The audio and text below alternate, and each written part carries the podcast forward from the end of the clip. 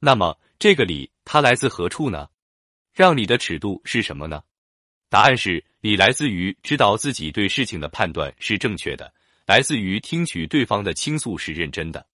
打个比方，你是一个商人，接到顾客的投诉时该怎么办呢？首先，必须站在顾客的立场上，冷静且耐心的倾听，一直等对方把要说的话说完。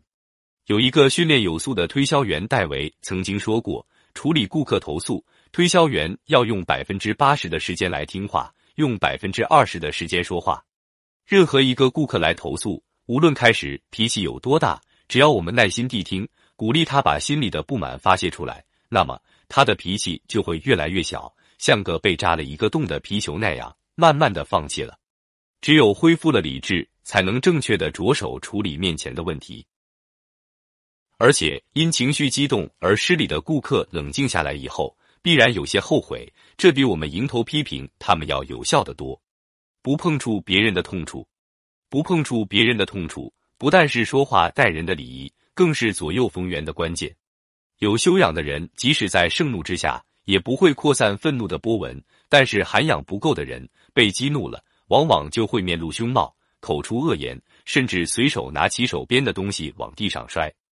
某些人暴跳如雷的时候，还会口不择言，用侮辱性的语言攻击别人最敏感的隐私，这是相当不智的行为。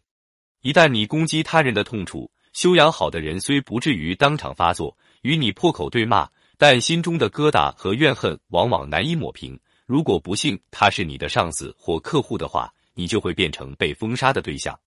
在公司里，封杀意味着调职、冷冻、开除。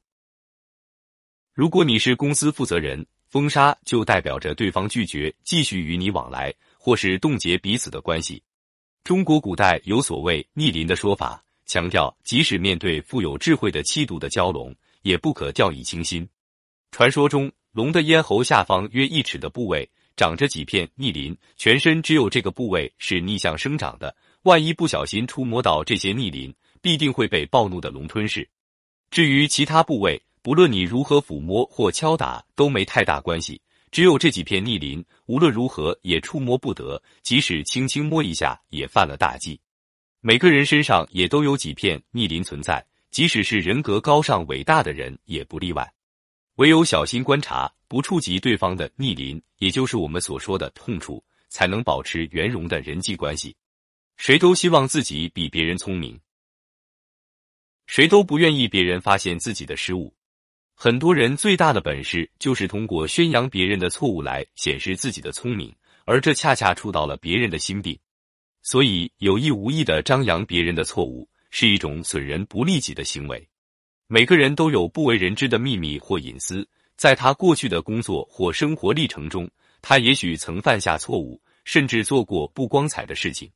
如果你知道内情，在你的下属、同事或朋友犯错误或和你有不同意见而出言顶撞的时候，你将会怎么办呢？是揭人隐私，还只是就事论事？